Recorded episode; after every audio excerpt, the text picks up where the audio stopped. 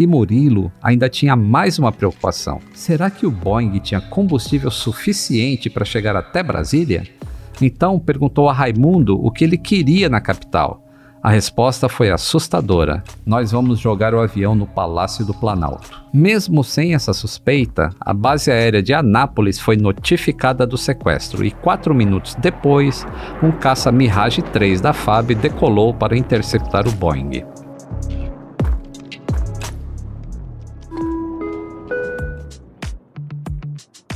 A aviação comercial acumula 107 anos de aprendizado com uma tecnologia tão apurada que está entre os transportes mais seguros que existem.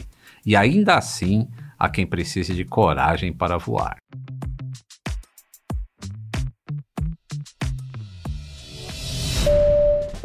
Atenção, passageiros! Bem-vindos ao voo número 13, partindo da milenar arte de contar histórias com destino ao fascinante universo da aviação. O tempo em rota é agradável depois que todos a bordo passaram pelo detector de metal. Eu sou o comandante Lito Souza, com mais de 35 anos de experiência em manutenção de aeronaves, sendo os últimos 20 anos como supervisor internacional. Em casos de emergência, teremos convidados a bordo para que você perca o medo de voar. O seu check-in é o início de uma viagem mais tranquila. O uso de aparelhos celulares está permitido e fones de ouvido cairão do compartimento superior. Nossa viagem sonora já vai começar. Atenção passageiros.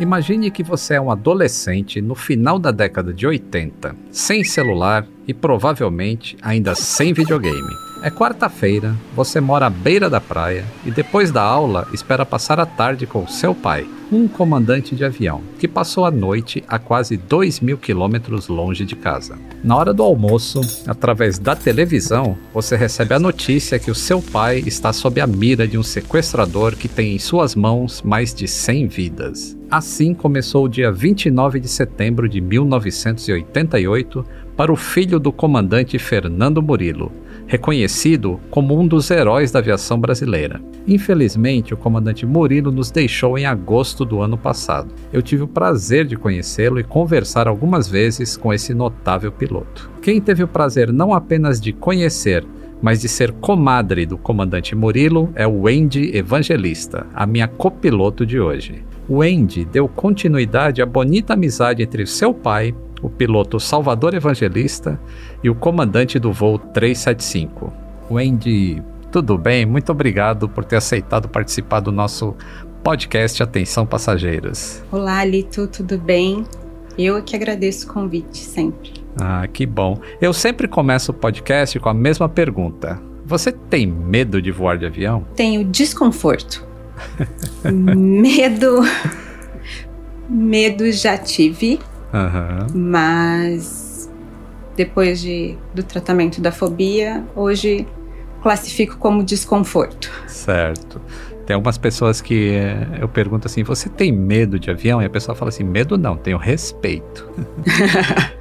é, eu acho que o meu respeito vai ficar suave demais. Uhum. É um desconforto mesmo. É um desconforto mesmo. Mas, Wendy, só para eu entender direito, assim, o que, que seria o desconforto de voar em relação a, ao medo? O que, que você Bom, sente? que que... Hoje, é, depois do tratamento, eu sinto só o desconforto, fico com as mãos suando, em alguns momentos um pouco de taquicardia, mas tudo administrável. Uhum. Mas já foi, sim, um, um medo, uma fobia no começo, antes do tratamento. E você acha que isso tem uma relação com a perda do seu pai? Ou porque você voava tranquila quando tinha ele? É, tem, tem uma relação sim, tem uma relação direta. E com a sequência também, porque por incrível que pareça, menos de um ano depois uh, do sequestro, o marido da minha mãe, minha mãe estava grávida, estava casada de novo, e o marido dela foi com um colega uh, numa instrução de voo e o avião caiu no mar. Nunca mais acharam ninguém e nem destroços uhum. do avião, nada. Isso no Rio. Então foi uma somatória. E quando eu fui fazer o tratamento da fobia, acabei resgatando também uma outra memória que é o voo seguinte que eu fiz, que daí eu não, fiquei sem voar muito tempo. E o voo seguinte foi depois de um acidente de carro que eu sofri quando a gente fez o traslado do corpo da minha irmã. Então eu fiz o voo numa situação também nada ah. agradável. Por isso foi uma uhum. somatória. Ah, o, o, meu pai foi só o começo, o estopim, vamos dizer, uma uhum. carga grande, somada de outras situações delicadas que acabaram com a fobia. E aí fiquei sem voar muitos então, anos. Então, imagino né, todo esse essas perdas é, quase simultâneas, né, em pouco espaço de tempo, e para uma criança que está chegando na adolescência ter que lidar com tudo isso, com toda essa falta de proteção e nossa, deve ter sido realmente bem difícil, mas também o fato de você ter superado isso e hoje poder voar com seus filhos mostra que você é uma pessoa bem forte e, e que realmente o que quer que você tenha feito te ajudou bastante nessa nessa caminhada, né? Com certeza, foi. A gente recebe for a força que os filhos trazem são extraordinárias, mas o trabalho também é você passar a entender, fazer terapia, fazer o tratamento certinho, ter vontade de seguir, porque é, até o momento que eu comecei o tratamento da fobia, eu não tinha vontade de voar uhum. mais. Então era uma coisa que eu não buscava porque eu também não tinha vontade. E depois o que as crianças me trouxeram foi a vontade de levá-los, de fazê-los conhecer, de passar por situações que eu tinha passado com meu pai e tinha achado uhum. incrível. Porque aí adulta você já tem o parâmetro que não Sim. tinha antes, né? Então aí eu entendi o quão privilegiada eu fui enquanto criança. Uhum. E eu não queria deixar meus filhos ah. longe disso. Foi muito bonitinho, Elito. Meu filho mais novo, o primeiro voo que ele fez, quando o comandante uh, fala para os passageiros, acho que ele falou apertar os cintos ou alguma coisa assim. Ele ficou em pé na cadeira, botou a mãozinha em cima da cabeça e sim, senhor capitão. Sentou e pôs o cinto. é, realmente é a, a, a formação das crianças, assim, do, do, aprendizado delas. E eu sei isso porque no meu canal do YouTube eu tenho muito, muita audiência de crianças também.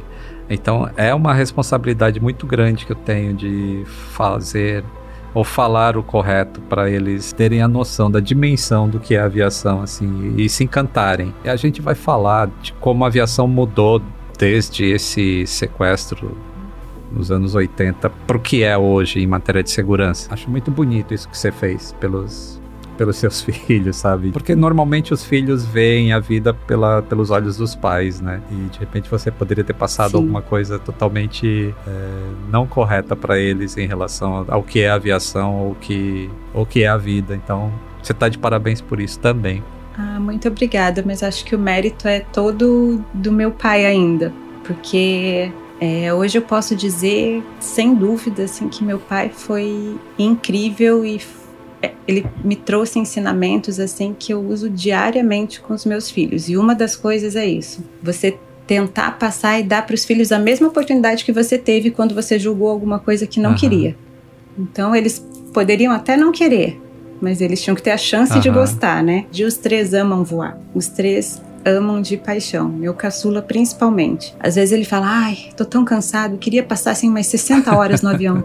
que bonitinho. Hoje eles são maiores e principalmente a minha filha, que é a mais velha, eles já sabem de toda a situação e que eu não gosto de voar, que eu não sinto prazer em voar por uma questão relacionada ao voo Salvador, não por uma questão relacionada uhum. ao avião. Wendy, você chegou a voar com seu pai na, na cabine de comando? Ou mesmo acompanhada dele, tem alguma lembrança de vocês no avião ou mesmo no aeroporto? Muitas. Na verdade, eu não sei te dizer quantas vezes, mas eu voava muito. É, meu pai estava sempre pedindo para que eu fosse junto, deixava faltar aula, deixava qualquer coisa. Ele gostava mesmo que eu tivesse na cabine com ele. Que idade você tinha? Oito. Oito anos. Nossa, devia ser maravilhoso mesmo poder entrar ali é, durante o voo e ver as coisas acontecendo, uma paisagem linda, não? Olha, era incrível. Era sempre uma coisa legal, uma coisa divertida, mas eu não tinha noção, eu não tinha muito parâmetro, né? Então eu não tinha noção do quão especial era, como se fosse rotina. Uhum. Então era muito bom, era muito legal, porque eu estava com meu pai, porque eu estava num lugar lindo, mas eu não tinha o parâmetro e a noção do quão aquilo era diferente e especial. Então, assim, eu não tinha muita ideia do diferente daquilo. Aham. Bom, Andy, o apelido do seu pai era Vangelis, um aportuguesado aí do compositor grego, né? Para os mais novos, o Vangelis tocava de rock progressivo a trilha sonora de cinema. Ele inclusive ficou super famoso e até ganhou um Oscar pela trilha do filme Carruagens de Fogo. O teu pai também curtia rock? Olha, meu pai curtia música, muito. Qualquer tipo de música. É, outro lugar que eu frequentava muito com meu pai, sem ser as cabines, Aham. eram lojas de disco, né? De LP. Eu ganhei um LP da Madonna. Saí, saí da loja assim, fascinada com o LP, com Like a Virgin da Madonna agarrada, como se fosse o meu Oscar. Nossa, eu ia ter adorado ter conhecido teu pai, porque acho que a paixão que ele tinha pela aviação e pela música bate muito comigo, assim. E eu também, eu comprava muito disco nessa época. Aliás, a gente ficava esperando chegar os discos na loja. A gente sabia que tinha um lançamento, ficava esperando chegar para comprar. Era, era uma sensação bem, bem interessante. E você chamava o, o teu pai de pequeno. Me conta por que essa história e como é que ele te chamava? Então, pequeno, porque é, a minha avó, mãe dele, chamou ele de pequeno por muito tempo, porque ele era muito grande, mas para ela seria sempre pequeno. Então ela chamou ele de pequeno por muito tempo. E o apelido de pequeno que eu também chamava era Pi, tanto que Hum. ele tinha tatuado o Pi. E um dia a gente estava num hotel em São Paulo, numa parada das escalas dele, a gente conversando, ele falou assim: Não, você me chama de pai, você me chama de Pi, você me chama de pequeno, você me chama de Vangelis dentro do avião. Vamos colocar ordem aqui, vamos ver. Qual você prefere? O que, que você quer? E eu escolhi pequeno. Por que eu escolhi pequeno, não faço a menor ideia. Mas escolhi pequeno e foi muito legal. Eu elegi. Ele falou, então ok. Nunca mais chamei de pai, nem de pi, nem de nada. Ficou só pequeno mesmo. Que legal. Era uma coisa carinhosa, gostosa. Em outubro de 1988, cinco dias após o sequestro do voo 375, Wendy completou oito anos. O seu pai, que ela tanto esperava para sua festa de aniversário, não pôde mais visitá-la. Um lunático, em poucos segundos, abreviou a vida de um ser humano extraordinário, que cumpria sua função de transportar, em segurança, centenas de pessoas.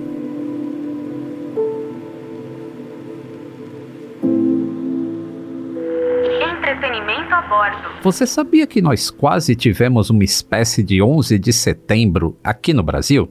O começo da história é parecido. Um avião comercial sequestrado por um passageiro. Mas o desfecho do episódio brasileiro, que aconteceu 13 anos antes dos atentados às Torres Gêmeas, foi bem diferente. Aliás, alguns técnicos de aviação dizem que se os Estados Unidos tivessem dado mais atenção a esse caso do Brasil, o pior atentado da história poderia ter sido evitado. O sequestro que aconteceu no espaço aéreo brasileiro deixou evidente que uma medida essencial para a segurança de voo é controlar o acesso à cabine de comando. Por exemplo, equipando o fly deck com portas blindadas. E adivinhe, a medida tornou-se obrigatória em menos de 90 dias após os ataques de 11 de setembro.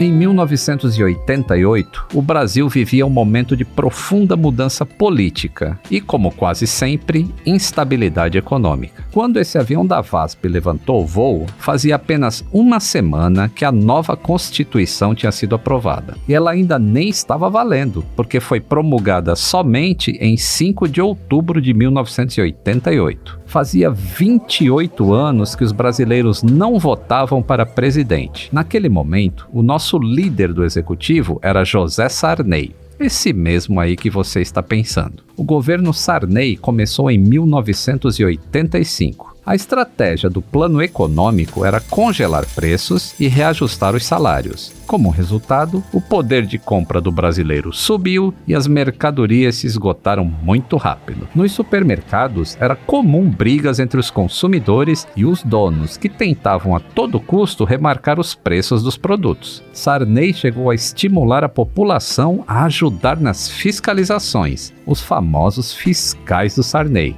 Claro que nada disso funcionou. Iniciamos hoje uma guerra de vida ou morte contra a inflação. O presidente Sarney, todo o governo e o povo entram hoje na primeira guerra da nova república a guerra contra a inflação.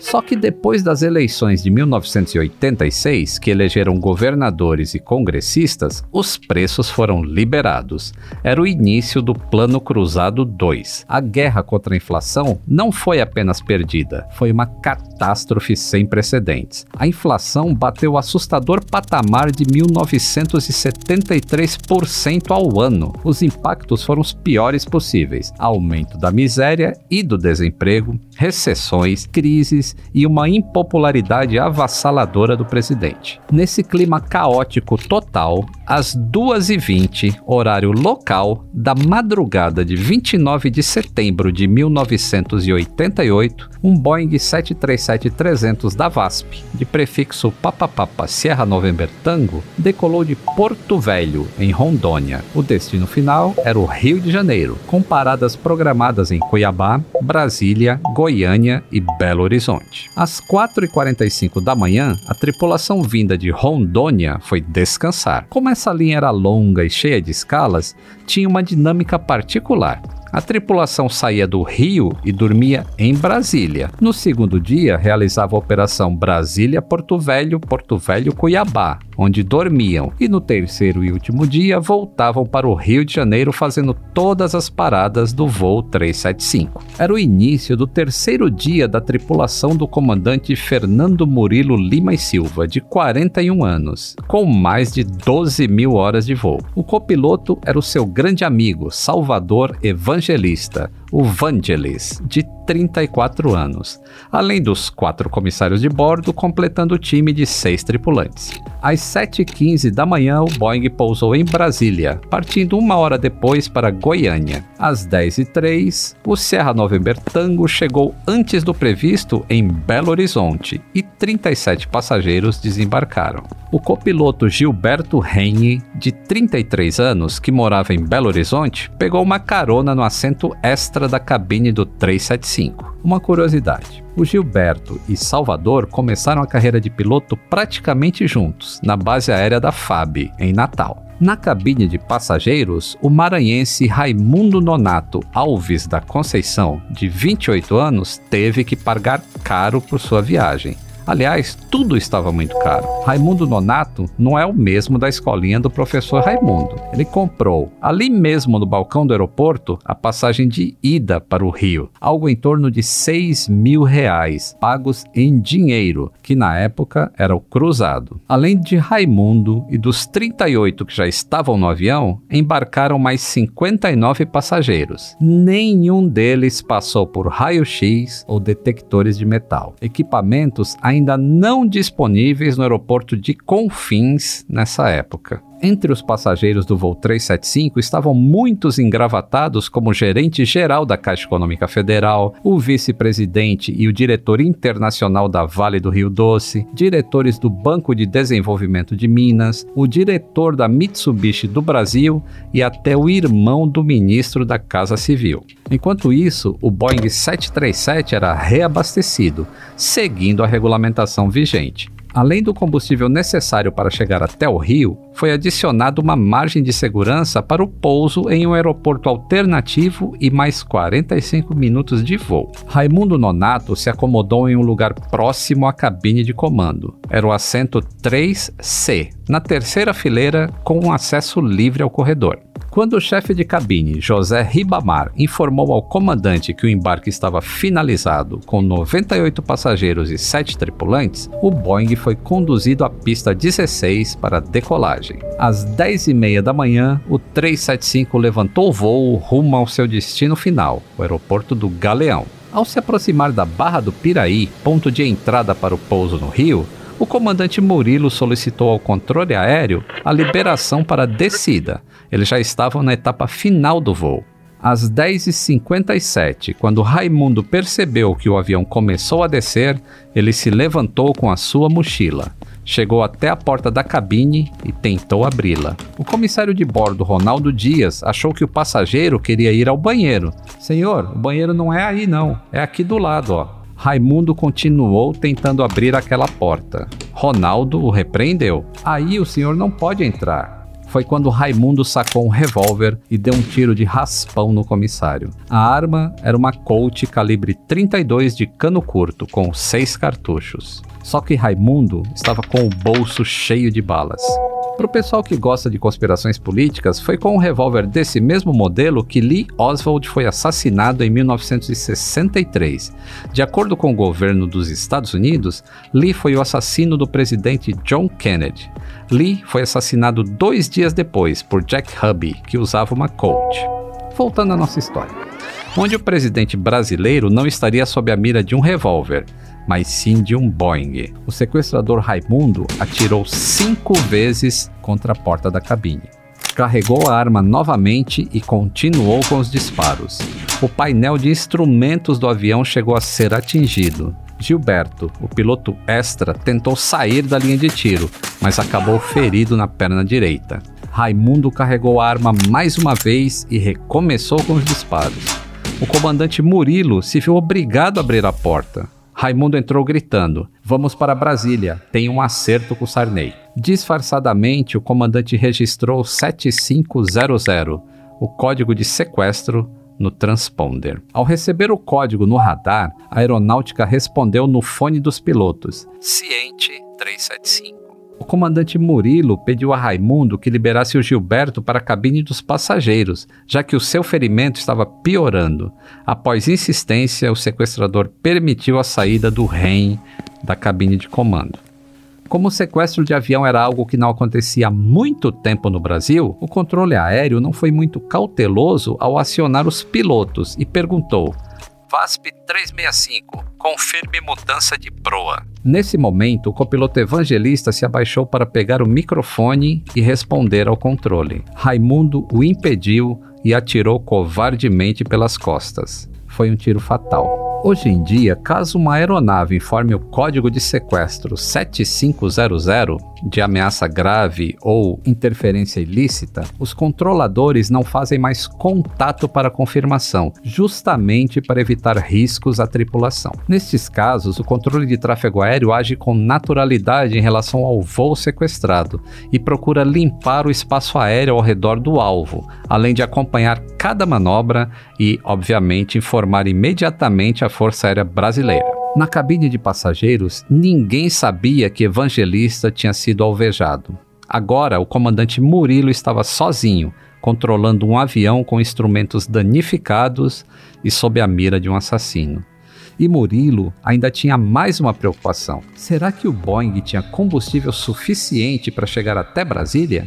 Então perguntou a Raimundo o que ele queria na capital. A resposta foi assustadora. Nós vamos jogar o avião no Palácio do Planalto. Mesmo sem essa suspeita, a base aérea de Anápolis foi notificada do sequestro e quatro minutos depois, um caça Mirage 3 da FAB decolou para interceptar o Boeing. Já próximo a Brasília, o comandante Murilo viu quando o caça passou à sua esquerda e o perdeu de vista. O céu da capital estava um pouco encoberto e não dava para avistar facilmente o Palácio do Planalto. Com muita inteligência, Murilo convenceu Raimundo que as condições de voo eram ruins e estabeleceu uma rota distante do centro da cidade. Ele conseguiu desviar para Goiânia sem que o sequestrador percebesse. De acordo com a Polícia Federal, o Boeing sobrevoou Brasília por cerca de uma hora. Se o presidente estava seguro, os passageiros do voo 375 nem tanto o painel de instrumentos já alertava baixo nível de combustível. O Boeing 737-300 tem um consumo médio de 3.200 litros de querosene por hora, com autonomia de 6 horas e 20 minutos de voo, um pouco menos de 6 mil quilômetros. Já se aproximava das duas da tarde. O Brasil inteiro já sabia do sequestro do avião da VASP.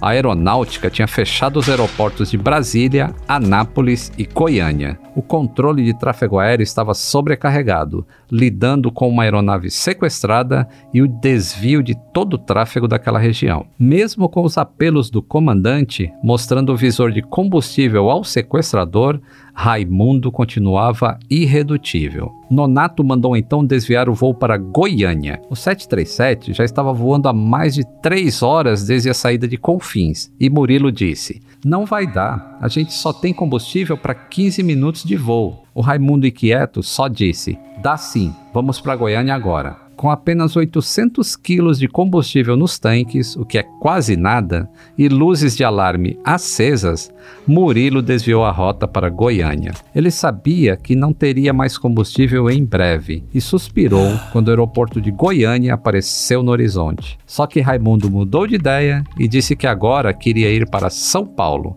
encostando o revólver nas costas de Murilo, que só dizia: Não dá, não dá. Foi quando o comandante se sentiu realmente ameaçado pelo sequestrador. O seu destino e dos demais passageiros seria o mesmo que o do seu amigo evangelista. Murilo decidiu que, se fosse para morrer, ao menos morreria lutando. Para desestabilizar Raimundo, Murilo fez algo inédito num Boeing. Desligou o piloto automático, acendeu o aviso de apertar os cintos e executou um tunô, um giro completo em torno do próprio eixo longitudinal nada convencional para aeronaves comerciais. Quem estava a bordo pôde ver Goiânia de cabeça para baixo. Murilo conhecia muito bem o movimento, porque começou sua carreira como piloto da FAB. O tonô é um procedimento comum em treinamentos militares. O plano não deu certo e Raimundo continuava firme, se agarrando na cortina da gale dianteira, com a arma em punho.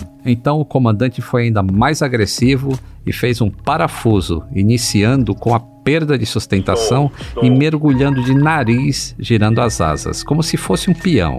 Apesar de não perder o domínio da arma, Raimundo finalmente caiu e Murilo conseguiu inclusive a proeza de terminar a manobra avistando o aeroporto de Goiânia, já com um dos motores apagados por falta de combustível.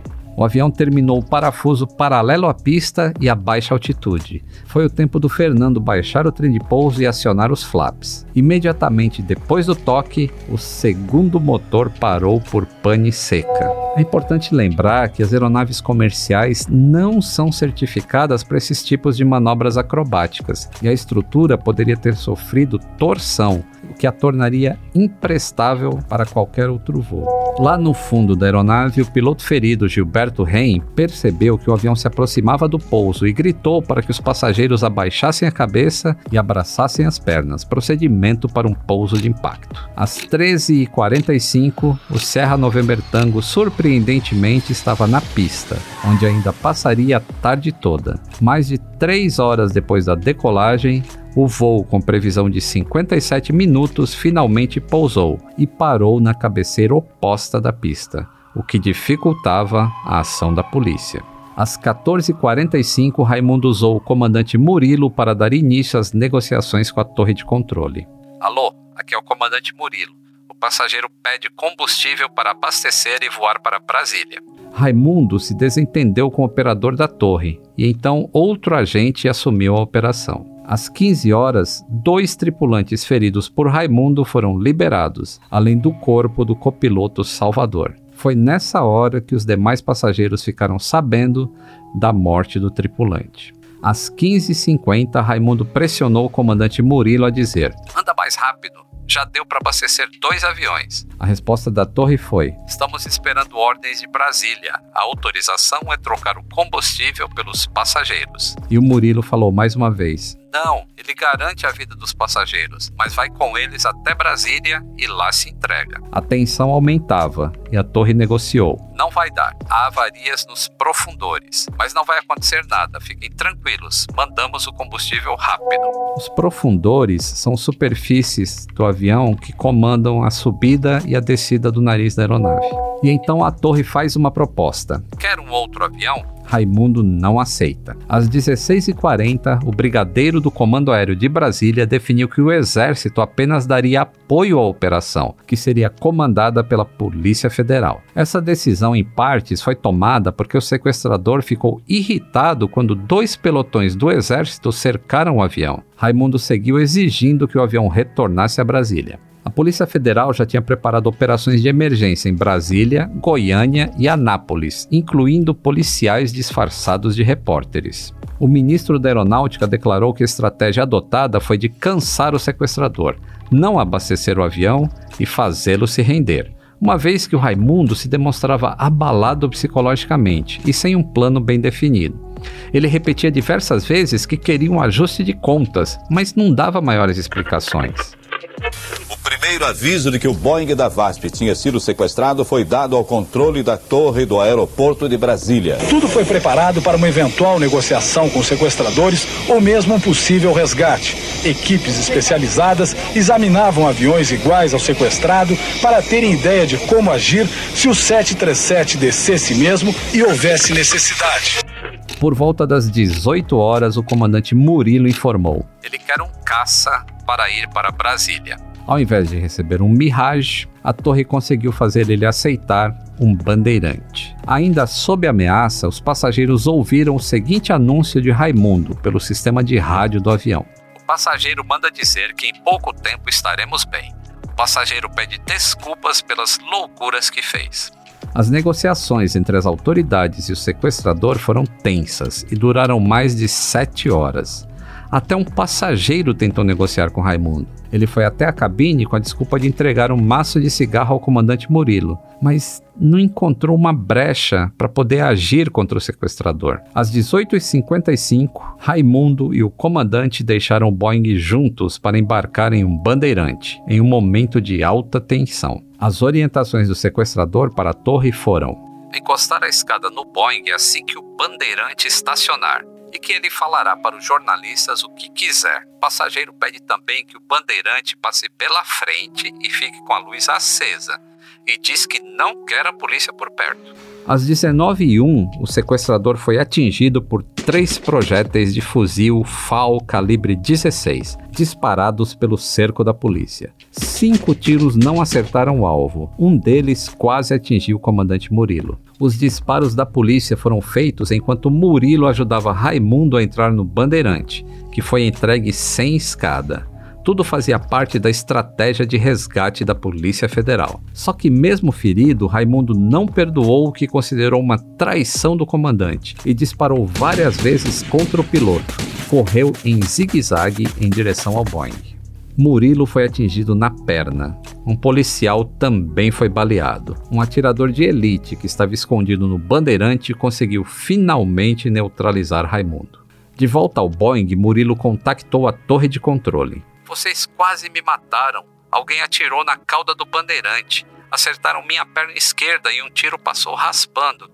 Estamos trancados aqui. Pegaram o cara? Enquanto a polícia lidava com Raimundo e os feridos, a tripulação do 375 garantiu uma evacuação segura de todos os passageiros da aeronave. Todo o resgate foi uma mega operação que mobilizou a Polícia Federal de Goiânia, o grupo anti-sequestro, 46 soldados de infantaria, a tropa de choque da PM e centenas de militares da aeronáutica. O aeroporto foi cercado por 200 soldados e todas as luzes foram apagadas. Um veículo de mídia conseguiu parar um ônibus próximo à pista do aeroporto e ligou os faróis para captar imagens melhores. Inacreditável, não é? Isso sem contar os fotógrafos que se arrastavam dentro da pista em busca de um bom ângulo. O presidente José Sarney acompanhou o sequestro e determinou que não fosse autorizada a decolagem em Goiânia. Além disso, autorizou a invasão do Boeing caso fosse necessária. Publicamente, apenas se declarou triste quando soube que o sequestrador era seu conterrâneo. Sarney nasceu em Pinheiro, a quase 300 quilômetros de Vitorino Freire, onde o Raimundo havia nascido. Às 19h26, quatro veículos deixaram o aeroporto, três ambulâncias e um camburão da polícia. Em poucos minutos, o sequestrador Raimundo, o comandante Fernando Murilo e o policial ferido foram atendidos no Hospital Santa Genoveva. Raimundo passou por uma cirurgia e se recuperou. Após uma súbita regressão do quadro, faleceu cinco dias depois, sob circunstâncias suspeitas. O perito do caso apontou como causa do óbito anemia falciforme, que não poderia estar relacionada aos ferimentos de tiro. É muito difícil a gente entender uma sequência de atos tão impensáveis que colocou tantas vidas em risco. Em busca de respostas, a imprensa tentou traçar um perfil do sequestrador Raimundo. Entre as hipóteses, o um namoro frustrado com uma mulher 15 anos mais nova. Pois é, Raimundo dizia querer se casar com uma menina de apenas 13 anos, o que foi impedido pelos pais da jovem. A irmã de Raimundo contou que eles eram oito irmãos e Raimundo era trabalhador. O pai deles era garimpeiro no Pará e tinham pouco contato. Na época do sequestro, Raimundo fazia bicos de tratorista em uma das maiores construtoras do país e chegou a trabalhar algumas vezes no Iraque. Seu passaporte apontava quatro vistos de entrada e saídas no país. Ele dizia se planejar para trabalhar na Líbia. Nos três meses antes do crime, ele morou em Belo Horizonte, trabalhando na mesma função. Morava em uma pensão modesta e deixou o pagamento de cinco diárias acertado. O local também servia de posto de recrutamento e alojamento de empreiteiras. Outro irmão de Raimundo se surpreendeu com as declarações da polícia, pois dizia que o irmão não se interessava por política. Se bem que ele também disse que Raimundo não era violento, né?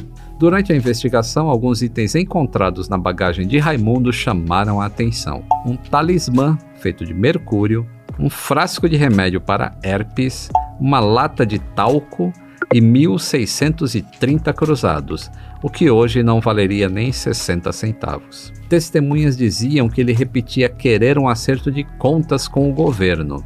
Se Raimundo tivesse sobrevivido, poderia ser enquadrado na Lei de Segurança Nacional. O texto prevê que apoderar-se ou exercer o controle de aeronave mediante violência ou grave ameaça tem pena de 2 a 10 anos de reclusão. Com o assassinato de Evangelista, a punição poderia alcançar o triplo dessa condenação. Apesar da morte de Raimundo, foi instaurado o um inquérito do caso, até para investigar a participação de terceiros no crime, o que não foi confirmado. A investigação revelou que Raimundo planejou o atentado e, inclusive, fez o trajeto outras vezes.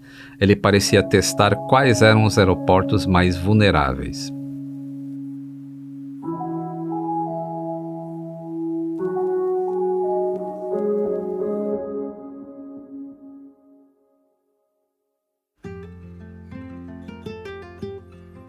Em 1988, a revista de passageiros não era obrigatória em voos domésticos, uma condição difícil de aceitar nos tempos de hoje. A recomendação era do próprio Ministério da Aeronáutica desde 1960. A justificativa era que o país atravessava uma fase de tranquilidade. E pior, essas revistas esporádicas apreendiam muito armamento um mês antes do sequestro, uma bomba de fabricação caseira foi encontrada num Electra que fazia a ponte aérea Rio-São Paulo. A situação era tão crítica que, quando os passageiros salvos do voo 375 foram embarcar de volta para suas casas, mais uma vez não foram revistados um jantar de confraternização entre passageiros e o comandante Fernando Murilo se tornou um ato de protesto contra a falta de segurança dos aeroportos brasileiros. O Sierra November Tango, apesar de novíssimo, ficou danificado no estabilizador por conta do esforço provocado pelas duas manobras. Mas ele foi consertado pela manutenção e seguiu voando até setembro de 2012, quando foi aposentado pela Southwest Airlines. 45 dias após o sequestro, o comandante Fernando Murilo voltou a voar e ainda fez cinco vezes seguidas a mesma rota: Porto Velho, Rio, com escalas em Goiânia, Brasília e Belo Horizonte. Com 13 anos de atraso, o comandante Fernando foi homenageado pelo Sindicato Nacional dos Aeronautas, com a medalha do Mérito Santos Dumont. Fernando ficou na VASP por 25 anos, quando se aposentou passou a dar aulas para pilotos de uma universidade em Curitiba e encerrou a vida pertinho do mar, em Búzios.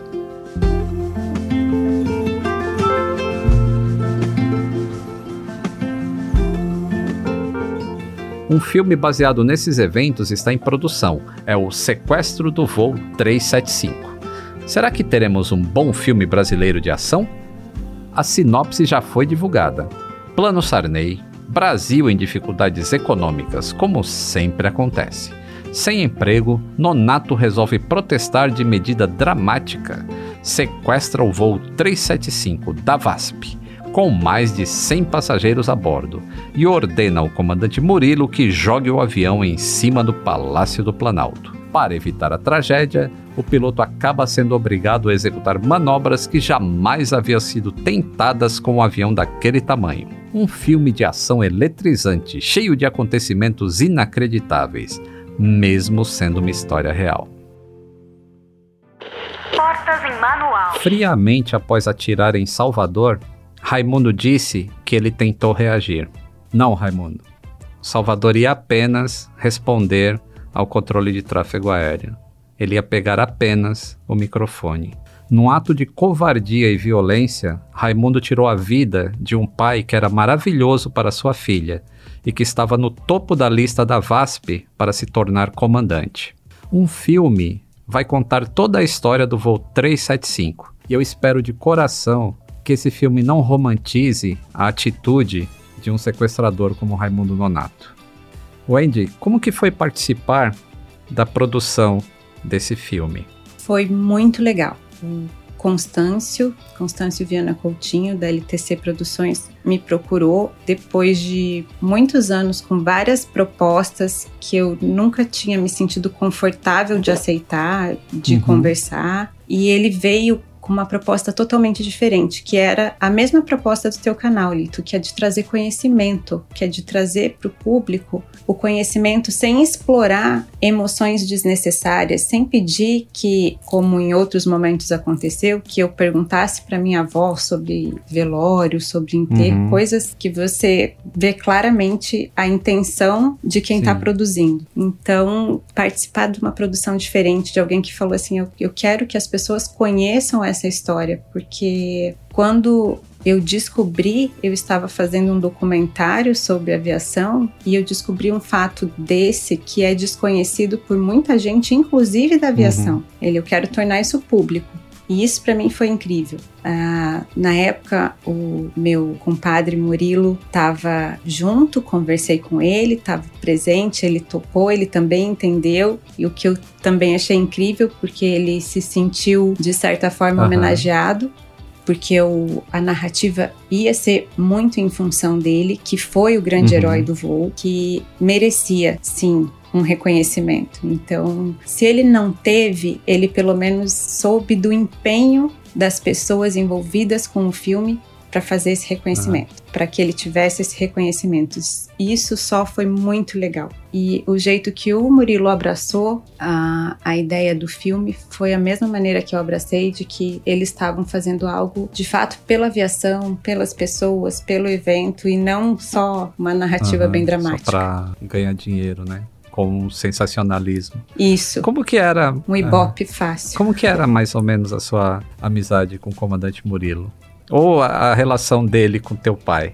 A relação dele com meu pai era muito legal. Eles eram bem amigos e eu tenho flashes de memória assim que eu tive a oportunidade de conversar com o Murilo e saber que são flashes de memória mesmo que foram reais. Eu lembro de uma vez que eu estava dormindo já e meu pai também apaixonado por música não estava conseguindo fazer uma gravação de fita cassete para fita cassete, não sei o que, uhum. que, ele queria gravar. Ele me acordou, me botou no carro de madrugada, a gente pegou os equipamentos de som, fomos lá, acordamos o Murilo, acordamos o Fernando, o Nando, filho do Murilo, que eu lembro que eles acordaram para ficar comigo, para me entreter enquanto eles conseguiam fazer as gravações. Tudo isso de madrugada, parando lá no estacionamento do prédio, subindo. E eu me lembro muito dessa cena. O Nando adolescente, com aquela cara toda amassada de quem não queria uhum. estar ali.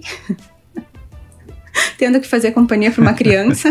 uma menina ainda por cima, né? Uma menina que devia ser muito chata, porque a diferença de idade aí entre né, uma criança um adolescente acaba sendo uma discrepância enorme, não são só aqueles uhum. anos, né? acho que são sete, oito anos, mas muito mais né, entre infância e adolescência. Então, ele lá com aquela cara amassada, tendo que me aturar, e, e meu pai e o Murilo se esbaldando com as músicas, com as coisas, daí contavam, contavam muita piada. Eu lembro, assim, muitos momentos dele com risadas. Uhum. Meu pai ria muito alto e o Murilo não ficava muito atrás. Cafaju era muito divertido.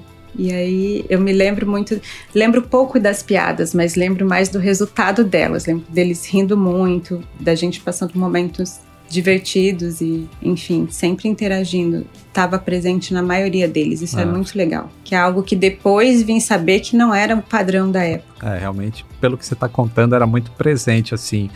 É, o teu pai estava sempre te levando para os lugares, inclusive para o voo.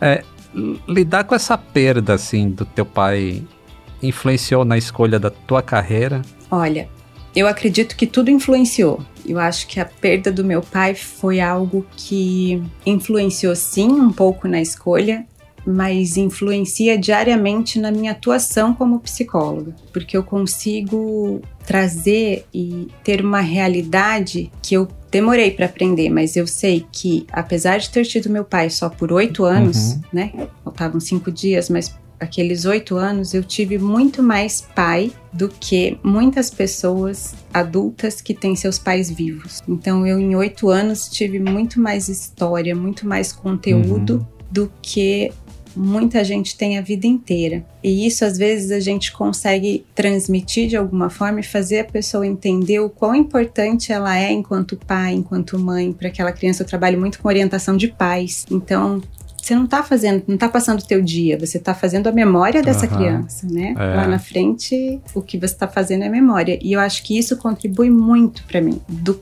quão importante é a qualidade e não a quantidade. Eu passaria dois dias conversando com você, Lito, só, só de memórias. E eu te falo que eu cheguei a pensar no começo que eu estava produzindo memórias, né? Que eu assim, acho que eu queria tanto ter histórias com meu pai que tem coisas que devem uhum. ser da minha cabeça. Mas depois com o Facebook e na época ainda tinha uhum. Orkut, conheci muitos comissários e comissárias, comandantes que trabalharam com ele e que fizeram eu entender que não, que eram memórias mesmo. E o tal, é verdade, tinha um hotel que tinha um arco-íris pintado na parede que a gente ficava sempre. Aí uma comissária falou: Tinha, você foi. Eu falei: Nossa. Nossa, que legal isso, cara. Sensacional. A falta de fiscalização nos aeroportos lá na década de 80 era revoltante. Quem não pegou avião há 40 anos atrás tem dificuldade de imaginar o cenário de você entrar no aeroporto e chegar até a porta de um avião sem nenhum tipo de fiscalização de bagagem, de armamento, de, de nada consegue imaginar isso? Inclusive, né, o, o, fato de você também poder voar no cockpit já também é uma coisa que não acontece mais hoje em dia. As pessoas, inclusive, me perguntam. É, eu tenho fotos no Facebook de quando eu era pequena, e meu pai na cabine uhum. e tal. As pessoas não entendem como ele fez aquilo. Ninguém entende. Que era possível, é. Era possível. Não era proibido. Que... Não.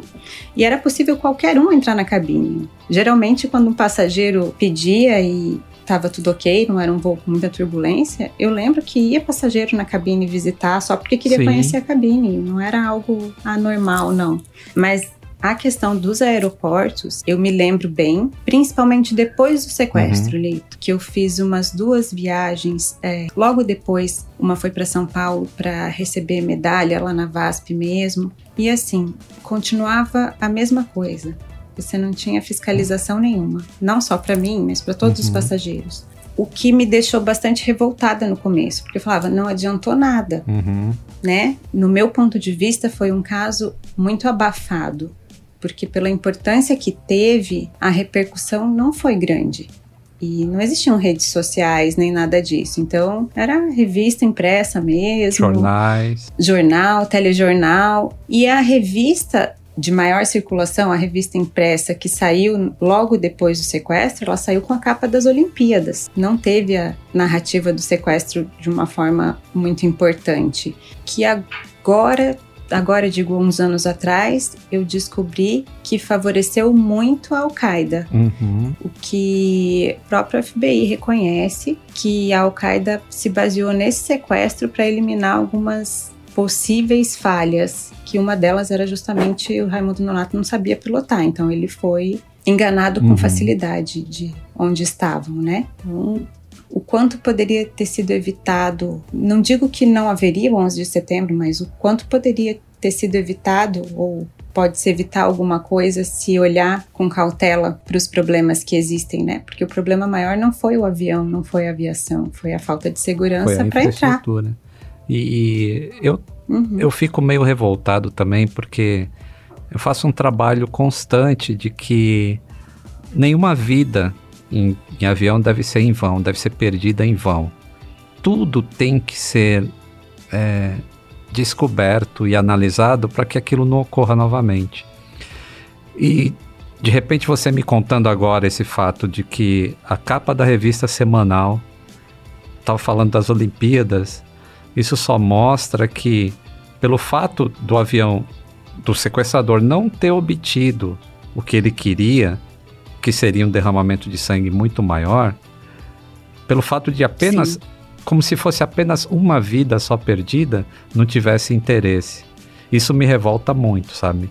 Porque já existia uma lei em que era obrigado fazer essa revista desde os anos 60 e o Brasil chega nos anos 80 sem fazer. Então é Final dos anos 80, né? Então é, é um negócio absurdo. Ainda depois que acontece o acidente, que se sabe das falhas, e ainda fica um tempo sem remediar o problema. É um, é um, é um absurdo dos absurdos isso. É, e eu, eu ouvi exatamente essa frase. Ah, mas também a gente tem que. é, não era dar valor, mas eu ouvi pessoas comentando. A gente tem que entender que no fim deu certo, foi só uma vida perdida. É, mas foi só uma, mas foi uma muito importante para mim. Então, assim. E quantas deveriam ter sido para que se tomasse alguma providência? Que bom que foi só uma, no sentido de ainda temos a oportunidade de consertar para que outras não estejam em risco ou não tenham a possibilidade de serem perdidas. Mas não foi feito nada.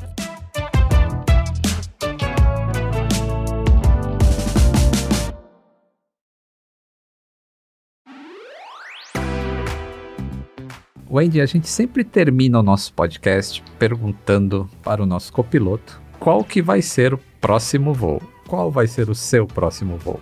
É, meu próximo voo é embora para casa, que a gente está morando, estamos de quarentena, estamos morando Aham. fora por um tempo, num intercâmbio em família, que foi o que resolvemos fazer no Aham. último ano.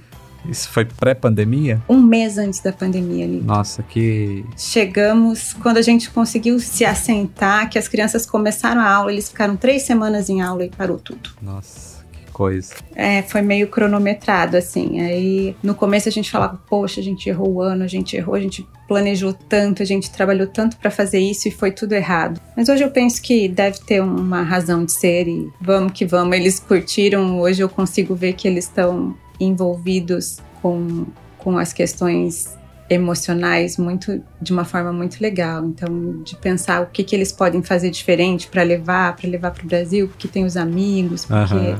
como a gente pode fazer para produzir diferente. E isso já valeu a pena. Que ótimo. Wendy, muito obrigado por ter participado. Eu adorei conversar com você. Você é uma pessoa sensacional. Essa voz calma, que dizem que a minha voz também é calma. A tua voz é calma, a minha, não é não. Ah, mas bem calminho. É, é um grande aprendizado poder conversar com você e eu acho que é bom também as pessoas saberem que por mais dor que você passe na sua vida, você ainda consegue superar isso e manter as boas lembranças. Eu acho que é um aprendizado também para quem te ouviu aqui hoje no podcast, essa tua lição de vida. Muito obrigado por ter participado. eu que agradeço, Litz. Eu agradeço de coração. Acredito que você já mudou a vida de muita gente sem saber, viu? Ah, obrigado. É verdade mesmo. Meu marido mesmo dá algumas aulas de, de aviação por aí. Fala assim, não, não tem medo de turbulência, não. Turbulência não derruba avião. E aí explica. Obrigado. Muito bacana, muito obrigado. Agradeço muito, agradeço demais. Principalmente a lembrança. Sim, será sempre lembrado, pelo menos pela gente da aviação e agora no podcast também. Isso não tem preço, agradeço demais.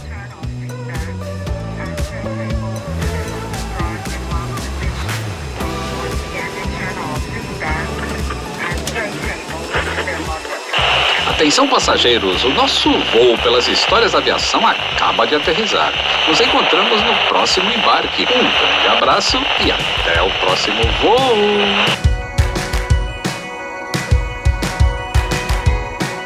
O Atenção Passageiros é realizado pelo Grupo Globo, em coprodução com o canal Aviões e Músicas no YouTube. Eu sou o comandante Lito Souza, de acordo com Panda Betting, o popstar da aviação brasileira. No episódio de hoje, ouvimos trechos do Jornal Nacional de 28 de fevereiro de 1986 e 29 de setembro de 1988 e consultamos a cobertura da Folha de São Paulo entre setembro e outubro de 1988. Atenção passageiros.